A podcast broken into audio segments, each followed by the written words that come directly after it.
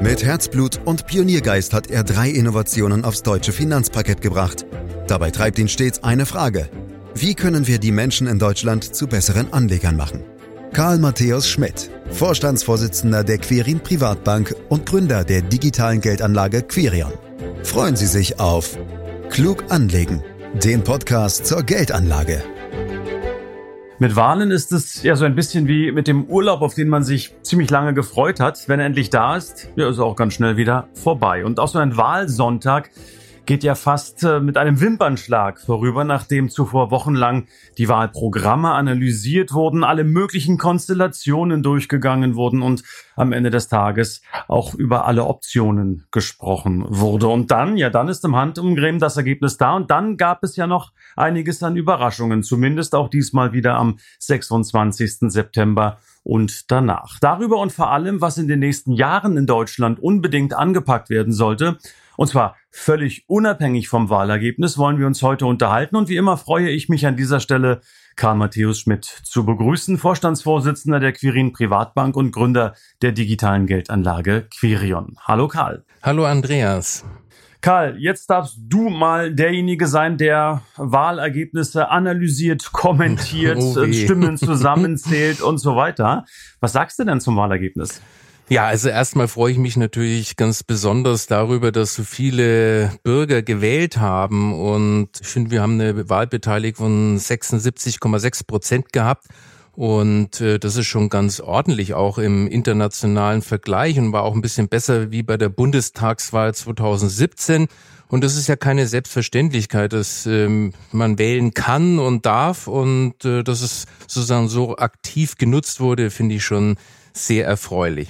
Ja, aber konkret zu meinem Resümee. Rot-Rot-Grün hat keine Mehrheit gefunden. Deutschland will offensichtlich keine linke Volksfront. Die Ränder wurden nicht gestärkt, äh, sondern geschwächt. Also eine starke bürgerliche Mitte wurde bestätigt. Und die FDP hat ein starkes Ergebnis, vor allem bei jungen Wählern erzielt. Das war, fand ich sehr überraschend.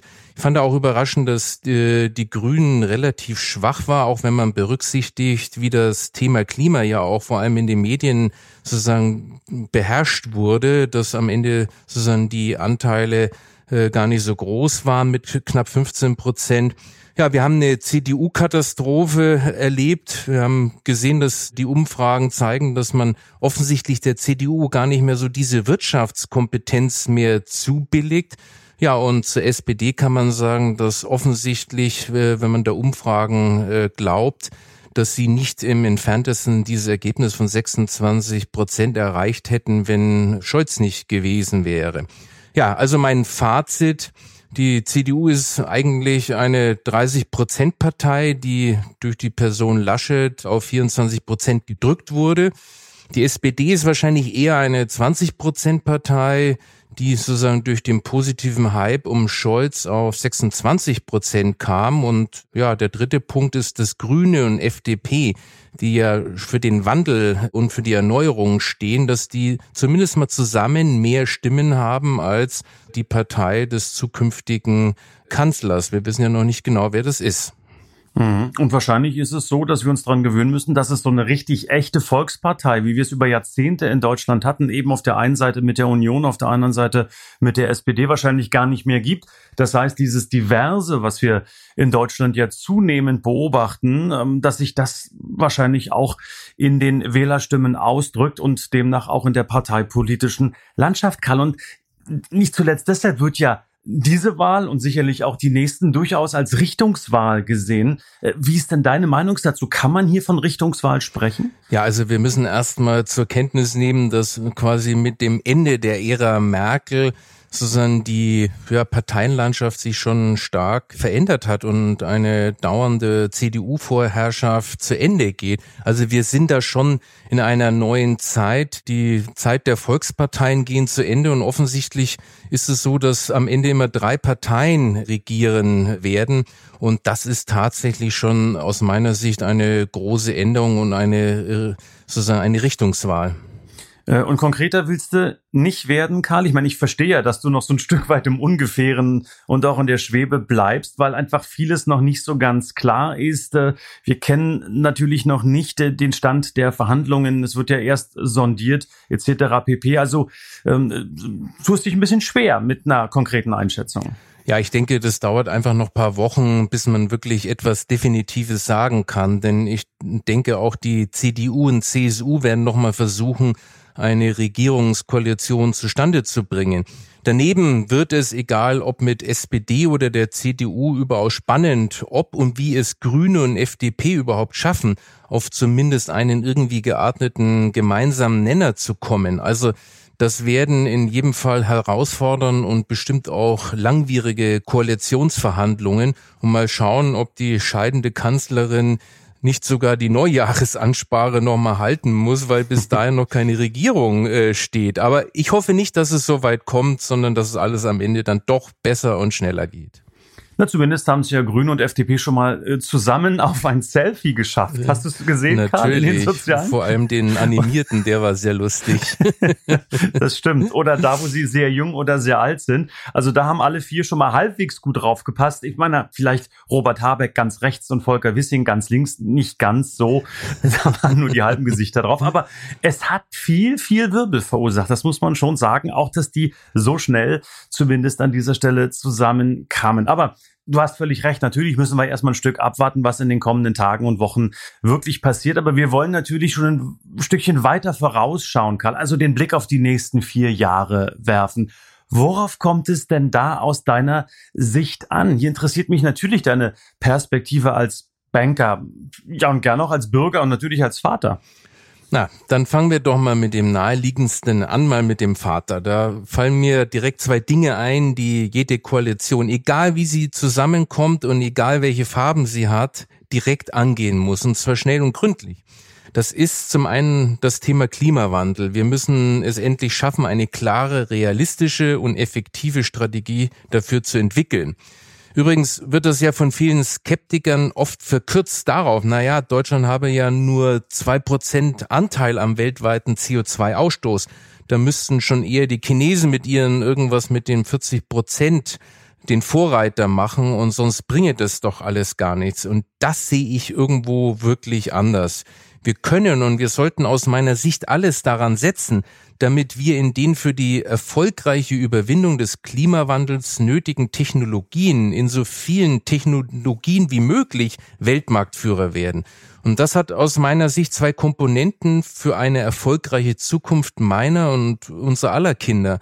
Ein starker Wirtschaftsstandort in Deutschland und effektive und effizienteste und erstklassige Technologie zur Eindämmung des Klimawandels für die ganze Welt.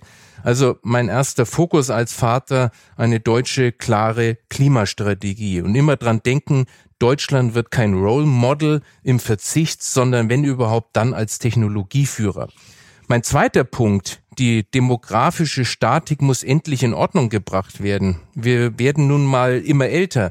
In einer echten und durchgreifenden Reform des gesetzlichen, aber auch des privaten Rentensystems kommen wir nicht vorbei. Letztlich brauchen wir nur noch zwei Säulen. Staatliches Umlageverfahren deckt die Grundbedürfnisse ab, privat und betrieblich die Zusatzansprüche. Und das muss natürlich aktienbasiert sein. Das haben wir ja mal angerissen in unserem Podcast Altersvorsorge Nummer 76. Und da haben wir natürlich auch bei Quirin und Quirion klare Ideen, wie man sowas lösen kann. Wow, das sind ja schon mal keine kleinen Aufgaben, Karl, die du da als Vater skizziert hast für die äh, kommenden Jahre. Äh, wie sieht's denn jetzt für den Banker Karl Matthäus Schmidt aus? Also was ist aus dieser Perspektive die Herausforderung aus deiner Sicht für die nächsten Jahre? Ja, mein wichtigster Punkt in der Beziehung ist die Digitalisierung und das ist aus meiner Sicht die große Grundvoraussetzung für eine wirtschaftlich und gesellschaftlich erfolgreiche Zukunft in unserem Land und das natürlich gerade auch in unserer Industrie, also in der Finanz- und Bankindustrie, eine Menge, Menge notwendig. Wir beginnen ja alle gerade erst Schritt für Schritt zu begreifen, wie grundlegend die Digitalisierung den Wirtschaftskreislauf und unser aller Leben in den nächsten Jahren und Jahrzehnten prägen wird. Das hat für mich vor allem zwei politische Aufträge zur Folge. Erstens, endlich dafür zu sorgen, dass in Deutschland wirklich flächendeckend schnelles und schnellstes Internet für alle Haushalte verfügbar ist. Zweitens, dass das Thema Digitalisierung in den Schulen zu stärken ist. Damit meine ich aber nicht nur die stärkere Nutzung von Instagram und YouTube, sondern die echte Beschäftigung mit IT, so dass auch vielleicht der ein oder andere Programmierer endlich mal aus den Schulen hervorgeht. Aber auch über die Digitalisierung hinaus sollten wir endlich auch die übrigen Infrastrukturaufgaben angehen. Denke nur an den Zustand vieler Schulen oder Autobahnbrücken. Und als drittes aus meiner Sicht eine der wichtigsten zentralen Aufgaben ist es, wir sollten endlich einen schlanken und effizienten Staat Wirklichkeit werden lassen.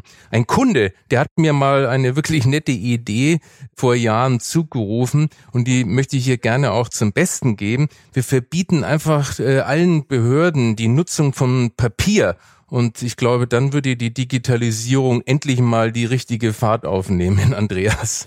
Weiß nicht, ob das zu dem Zeitpunkt klappt oder ob es uns dann nicht sogar noch mal wieder ein Stück weit zurückwirft, wenn wir auf einmal kein Papier mehr nutzen können, weil das für viele eine Herausforderung darstellt. Für mich übrigens auch zumindest hin und wieder habe ich schon noch gerne Papier Aber in der Hand. zum Glück arbeitest du nicht in einer Behörde. Äh, ja, da bin ich auch ganz froh und glücklich. Ähm, gleichwohl muss ich sagen, dass viele, die in den Behörden arbeiten, großartige Jobs machen und äh, ja, mitunter wahrscheinlich selber ähm, in, in den Bürotisch beißen, wenn es nicht so schnell vorangeht, wie man das sich hin und wieder wünscht. Aber zurück zu da unserem Thema. recht, ja. Ja, zurück zu unserem Thema. Ähm, jetzt haben wir den Vater, den Banker, der Bürger Karl äh, Matthäus Schmidt. Was ja. erwartet der denn jetzt von der neuen Bundesregierung? Ja, da wünsche ich mir vor allem, dass der gesellschaftliche Zusammenhalt mehr gestärkt wird in den nächsten Jahren. Wir erleben ja, wenn du so willst, in den letzten Jahrzehnten eine paradoxe Entwicklung. Zum einen ist die wirtschaftliche Entwicklung weiter vorangeschritten, in einigen Jahren sogar sehr kräftig, so dass unser Wohlstand heute insgesamt deutlich höher ist als noch vor 20 Jahren. Und da war er ja auch nicht klein. Es ist also schon eine Erfolgsgeschichte und gleichzeitig gibt es große Gruppen in der Bevölkerung, bei denen diese Entwicklung tatsächlich nicht angekommen ist oder die zumindest das Gefühl, den Eindruck haben, dass sie bei dieser ganzen Entwicklung abgehängt werden. Das birgt aus meiner Sicht ganz erheblichen gesellschaftlichen Sprengstoff. Wenn wir es nicht schaffen, so viele Mitbürgerinnen und Mitbürger wie möglich mitzunehmen, dafür zu sorgen, dass die Errungenschaften, die wir uns gemeinsam in unserem Land wirtschaftlich, gesellschaftlich erarbeiten, bei so vielen Menschen wie möglich ankommen oder bemerkbar werden, dann kann das die gesellschaftliche Spaltung, die wir schon heute an so vielen Stellen sehen, noch verstärken. Und das ist für mich eine ganz wichtige Aufgabe für die zukünftige Bundesregierung, das nicht nur zu predigen, sondern es auch wirklich umzusetzen. Daneben würde ich mir aber auch wünschen, dass bei den Steuerplänen der nächsten Jahre mit sehr viel Augenmaß drauf geschaut wird, wofür die Steuergelder verwendet werden sollen und dass man endlich sich auch damit beschäftigt und sich äh, auseinandersetzt, wer eigentlich die Steuergelder erwirtschaftet. Sicher gibt es zum Beispiel auch bei meinen beiden Fokusthemen Klimawandel und Digitalisierung enorme Ausgaben, die in den nächsten Jahren zu bestreiten sein werden. Und dafür bedarf es sicherlich auch hohe Steuereinnahmen aber es darf dabei nie aus dem Blick verloren werden, dass dieses Steueraufkommen überhaupt erst einmal von Arbeitnehmern, von Unternehmen, von Selbstständigen erwirtschaftet werden muss. Daher bin ich fest überzeugt, dass man mit einer überzogenen Steuerschraube wirtschaftliche Aktivität verlangsamen und abwirken kann. Das muss die Politik in jedem Fall vermeiden und darum bin ich gegen weitere Steuererhöhungen. Ja, es heißt ja auch immer wieder, Karl, ne, wir haben kein Einnahmeproblem, sondern eher ein Ausgabenproblem. Und das zeigt ja auch der jährliche Bericht des Bundesrechnungshofes, wofür überall Geld verschwendet wird. Also am Ende des Tages, wenn ich dich richtig verstanden habe, Steuern mit Augenmaß? Definitiv ja, Andreas. Höhere Steuern können für die positive wirtschaftliche Entwicklung ein Bremsklotz sein. Und deshalb, wie gesagt, äh, ich bin gegen weitere Steuererhöhungen. Hm. Ich möchte nochmal den Punkt aufgreifen, gesellschaftliche Zusammenarbeit und gesellschaftlicher Zusammenhalt. Da hast du dich gerade so ein bisschen in Rage gesprochen, deshalb würde ich da gern noch ein Stück weit in die Tiefe gehen. Also wenn ich dich richtig verstanden habe, geht es darum, mehr für die Menschen zu tun, die in den letzten Jahren nicht oder zu wenig von der wirtschaftlichen Entwicklung in unserem Land profitiert haben. Und wenn ich mir die Wahlprogramme so anschaue, dann gibt's da ja doch einige, aber unterschiedliche Ansätze, äh, wie man so etwas angehen kann. Ähm, ein Ansatz äh, ist ein Volksentscheid. Kennen wir aus der Schweiz. Da gibt's viele, viele, äh, fast Woche für Woche muss man fast sagen. Aber es gab auch einen in Berlin und zwar über die Enteignung von Deutsche Wohnen und anderen großen Wohnungsbaugesellschaften in Berlin. Meinst du sowas in diese Richtung? Nee, wirklich gar nicht, Andreas. Das ist das absolute Gegenteil von dem, was ich mir wünsche. Und das hat nichts damit zu tun, dass ich Banker bin und mir jetzt Sorgen mache um die Börsenkurse von Deutsche Wohnen und Co. Natürlich muss etwas getan werden in den großen Ballungsräumen wie Berlin. Die Mieten sind in den letzten Jahren so stark gestiegen, dass viele Einkommensschichten überhaupt nicht mehr die Wohnungen bekommen können, die sie gerne hätten, sondern nur noch die, die sie gerade sich noch leisten können. Aber einfach zu sagen, jetzt geben wir das wieder in Staatshand, das greift einfach zu kurz aus vielen Gründen. Erstens, das ist überhaupt nicht umsonst, sondern wenn das tatsächlich umgesetzt würde, gäbe es erhebliche Zahlungen an die Gesellschaften als Entschädigung. Das heißt immer so apodyktisch Enteignung, aber letztlich wäre es ein alles andere als günstiger Zwangsverkauf. Und zweitens, für das ganze Geld würde keine einzige neue Wohnung gebaut. Keine einzige. Das heißt, das grundsätzliche Problem, nämlich dass derzeit zu viele potenzielle Mieter auf zu wenige freie Wohnungen es abgesehen haben, das wird überhaupt nicht angegangen. Und drittens, und ist mir auch ein ganz wichtiger Punkt, hat mich der Staat als Immobilienmanager auch in der Vergangenheit nicht überzeugt. Das sieht man auch daran, dass der Berliner Senat damals die Wohnungen viel zu günstig an die Deutsche Wohnen und Co. verkauft hat. Auch wüsste ich nicht, warum eine staatliche Verwaltung von Wohnungen besser funktioniert, als wenn das ein privates Unternehmen übernimmt. Ja, frag mich mal. Ne? Du weißt ja, ich komme aus dem Osten und äh, frag mich mal nach der Wohnungssubstanz 8990. Und da hat der Staat in der Tat auch die Hand drauf gehabt. Aber gut, das wollen wir mal nicht machen, sonst rede ich mich hier noch in Rage. Und äh, das wollte ich dir ganz gerne überlassen in diesem Podcast. Karl, aber was, was können wir denn jetzt tun, beispielhaft in diesem Thema, das du gerade auch angedeutet hast? Einfach weitermachen und Daumen drücken, dass es gut geht? Natürlich nicht. Aber enteignen oder wie man das auch immer nennen möchte, ist sicherlich keine Lösung, auch wenn es sich dafür viele offenbar danach anhört. Zum einen müsste der Staat aus meiner Sicht dort, wo es wirklich keine andere Möglichkeit gibt, selbst eingreifen und einfach bauen. Noch besser wäre es aus meiner Sicht allerdings, wenn die Politik sich die Mühe machen würde, über intelligente Anreize dafür zu sorgen, dass auch private Wohnungsbauer und Vermieter mehr Wohnraum zu sozialverträglichen Bedingungen bereitstellen können, zum Beispiel über Förderung oder letztlich auch über bestimmte vorgeschriebenen Quoten. Und das funktioniert auch, das sehen wir ja in Hamburg, wo 20 Prozent der neu gebauten Wohnungen eben auch sozial sein müssen dass überhaupt ein weiterer großer Wunsch von mir, dass viel mehr auf die Effizienz, auf den Einfallsreichtum, auf die Kreativität, den Gestaltungswillen von Unternehmen und Unternehmern gesetzt wird seitens der Politik. Und ich glaube, dann können wir dieses Problem auch lösen. Mhm. Karl, unser Podcast heißt ja klug äh, anlegen und nicht klug wählen. Äh, deshalb würde ich ganz gern noch auf die Anlegenseite rüberschwenken wollen in diesem Podcast, nämlich auf die Börse, auf die Kapitalmärkte. Was bedeutet das Wahlergebnis denn jetzt für den DAX? Ja, erstmal gesagt, äh, gar nicht so viel und ich kann dir das auch äh, gerne genauer erklären. Es gibt im Vorfeld von Wahlen und vor allem in den USA, aber inzwischen immer mehr auch hierzulande viele Überlegungen zum Thema, was bedeutet diese und jene politische Konstellation für die Börse. Im Großen und Ganzen geht es aber da meist um die Frage, wie wohlwollend oder hinterlich wird die Politik der nächsten Jahre für die Unternehmen sein? Wie wirkt sich das auf deren Gewinne aus und das wiederum auf die Aktienkurse? Und da wurden und werden dann immer viele Analysen gemacht nach dem Motto, ist ein roter oder ein schwarzer Kanzler besser für den Aktienmarkt oder wie entwickelt sich der Aktienmarkt vor und nach einer Wahl? Und das dann doch in Abhängigkeit von unterschiedlichen Wahl- und Umfragetrends und so weiter. Und tatsächlich lassen sich da auch immer wieder bestimmte Muster finden. Allerdings gehen die viel eher auf die unzähligen anderen und noch viel wichtigeren Einflussfaktoren der Aktienmärkte zurück. Weltwirtschaftliche Entwicklung, Produktivitätsentwicklung, internationaler Wettbewerb, Krisen und Boomphasen und wie du äh, all die Themen auch kennst. Mhm. Du hast dir das habe ich gesehen, mal etwas genauer angeschaut über die letzten Jahre und Jahrzehnte, eben welche Auswirkungen ähm, die jeweiligen Koalitionen und Kanzlerschaften auf die Börse haben. Du hast es zwar gerade eben schon ein wenig ähm, relativiert in deiner Aussage und trotzdem interessiert mich mal, äh, zu welchen Erkenntnissen du da gekommen bist.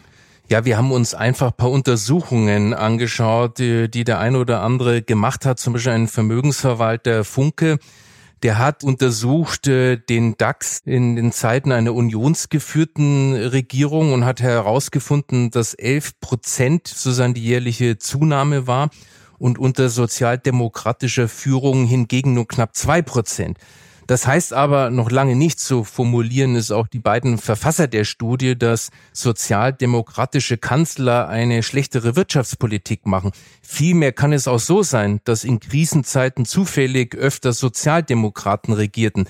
Trotzdem scheinen Marktteilnehmer bei einer sozialdemokratischen Partei eher negative Auswirkungen auf die Wirtschaft zu befürchten. Deutlich ausführlicher hat sich die FAZ Anfang September dem Thema gewidmet. Sie hat sich angeschaut, unter welchem Kanzler und welche Regierungspartei die deutsche Wirtschaft gewachsen ist und wie sich die Aktienkurse entwickelt hätten. Immer wenn die CDU an der Regierung war, lief es an den Börsen demnach besser, insbesondere wenn die FDP mit dabei war. In den 16 Jahren unter Helmut Kohl brachte es der FAZ-Index per anno auf ein Plus von 12 Prozent. Wenn die SPD regierte, sah es deutlich schlechter aus. Kommt die Ära unter Helmut Schmidt noch auf einen überschaubaren Zuwachs, der bereits unter dem der CDU liegt, so gab es unter Gerhard Schröder so gut wie gar keinen Zuwachs, unter Willy Brandt musste sogar ein erhebliches Minus verbucht werden.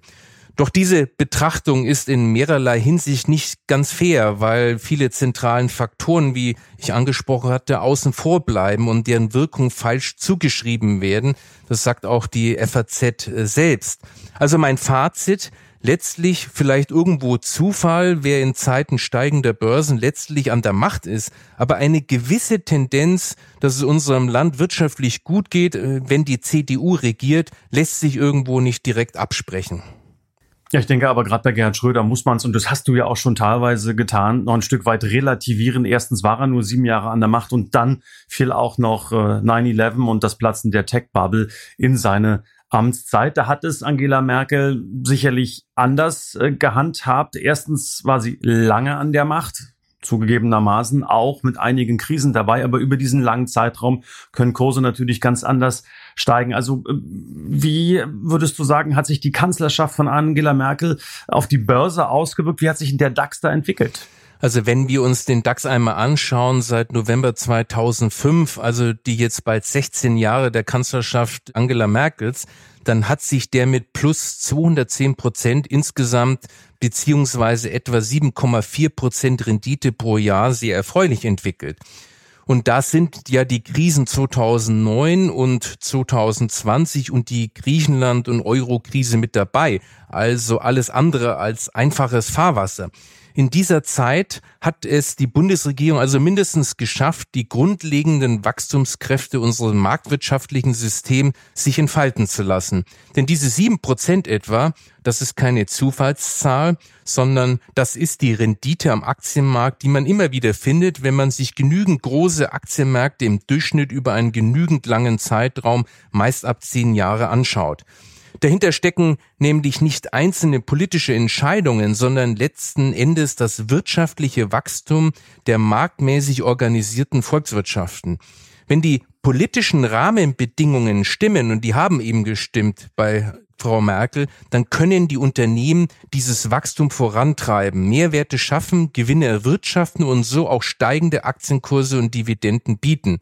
Und das ist die alles treibende Kraft am Aktienmarkt und die konnte unter Angela Merkel ihre Wirkung durchaus entfalten. Was sollte man jetzt da so rausziehen, Karl? Also möglicherweise nicht zu sehr auf die kurzfristigen politischen Weichenstellungen schauen, sondern, ja, was soll ich sagen, eher das große Ganze im Blick haben als Anleger? Ja, wir befinden uns ja mitten in den Koalitionsverhandlungen und äh, wir wissen ja noch nicht genau, wie sie am Ende ausgehen. Aber, und das kann man schon auch festhalten, auf das Börsengeschehen in Deutschland hat das am Ende wenig Einfluss. Und auf die weltweiten Börsen erst recht keinen. Auch für die ausländischen Marktteilnehmer ist die Bundestagswahl nur am Rande interessant. Positiv haben die Märkte dieser Tage gutiert, dass die Linke keine Regierungsverantwortung übernehmen. Aber das war es dann auch schon. Man kann sich also entspannt zurücklehnen, selbst wenn es noch eine Weile dauert, bis klar ist, wer unser Land in der nächsten Legislaturperiode regieren wird.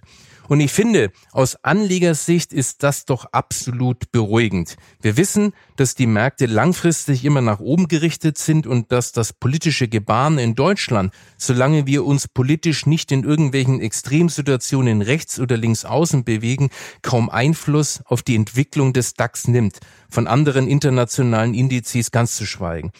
Da gilt noch einmal mehr den Rat zu befolgen, den wir im Podcast immer wieder predigen. Einfach sich in Sachen Vermögensanlage breit aufstellen. Das heißt, investiere in so viele Unternehmen wie möglich und das natürlich weltweit. Dann hat ein nationaler Index wie der DAX ohnehin nur so wenig Gewicht, dass selbst wenn es auch zu wahlbedingten Verwerfungen käme, man es kaum spürt. Wichtig ist auch, man muss einfach investiert bleiben wenn man die richtige Strategie für sich gefunden hat. Also lass uns entspannt bleiben. Wir beobachten die Koalitionsverhandlungen und haben hoffentlich ein bisschen Freude dran und am Ende wird das keine großen Auswirkungen auf den Aktienmarkt haben. Es gibt ja auch das schöne Sprichwort, politische Börsen haben kurze Beine.